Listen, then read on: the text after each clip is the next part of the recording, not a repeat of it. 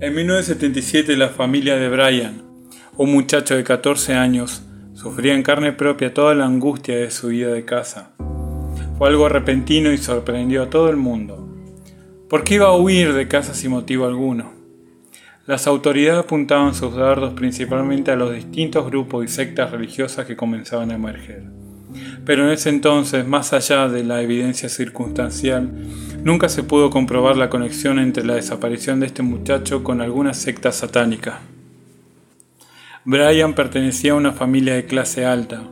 Según testigos, el chico regresaba de la escuela hacia su casa y desde allí nunca más nadie lo vio. Hubo tan solo tres cartas dirigidas a su familia, escritas por su puño y letra, en la cual el chico decía estar bien y que no se preocuparan por él que había elegido marcharse con amigos nuevos que había conocido y que iba a empezar una nueva vida. En las cartas agradecía a sus padres por todo y decía que los quería mucho y los iba a seguir queriendo, pero que había entendido que su propósito en la vida era otro, era convertirse en alguien mejor. Tras un análisis, la autoridad determinaron que la letra correspondía efectivamente a la de Brian, así que la policía y sus padres comenzaron una búsqueda frenética por toda la ciudad la cual luego derivó a una pesquisa a nivel nacional. Cada semana aparecían sus padres en los programas de TV y noticieros, rogándole a su hijo o a sus posibles captores que lo dejaran regresar a casa. Pero no hubo caso. En respuesta, los padres recibieron la última carta escrita por el muchacho, en la cual pedía a sus padres que por favor dejaran ya de buscarlo, que él no iba a volver y que estaba mucho mejor que cuando estuvo con ellos.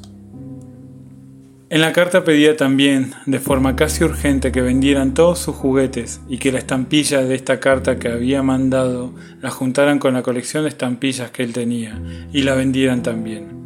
Sus padres destrozados a medida que pasaba el tiempo entendieron que Brian simplemente ya no iba a volver. Poco a poco el interés público se fue perdiendo. Pasaban los años y los hechos noticiosos más actuales terminaron sepultando este, este extraño caso. Pasaron casi 25 años hasta que la desaparición de Brian tuvo un horrendo vuelco y el caso tuvo que reabrirse. Sucedió que sus padres nunca hicieron lo que el chico había pedido en esa última carta. No vendieron su juguete ni la colección de estampillas, pero ya después de tanto tiempo y entendiendo que su hijo no tenía ningún interés en regresar con ellos, decidieron desprenderse de algunas cosas, para así avanzar y guardar el recuerdo en su corazón más que en las cosas materiales. Sin embargo, la colección de estampillas que el chico mencionaba en su última carta nunca apareció por ningún lado.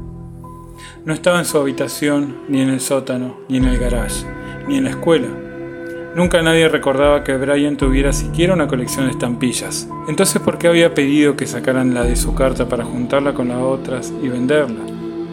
La triste revelación vino cuando su padre extrañado fue al calentador de agua que tenía hirviendo en la cocina y con mucho cuidado acercó la carta al vapor para poder así desprender la estampilla sin dañarla. Una vez conseguido el objetivo, el hombre la examinó por unos segundos. Luego temblando cayó de rodillas al suelo, dando un espeluznante alarido de horror. La esposa al no comprender qué estaba pasando tomó la estampilla y tras examinarla no pudo contenerse. Comenzó a retorcerse en el suelo, se arrancaba los cabellos, lloraba y gritaba como una verdadera anciana desquiciada mientras que el hombre no paraba de darle puñetazo a la pared, aun cuando sus manos no paraban de sangrar. Allí el reverso de la estampilla escrito por el puño y letras de Brian estaba el siguiente y diminuto mensaje. Me secuestraron, me cortaron ambas piernas, no dejen de buscarme, los amo.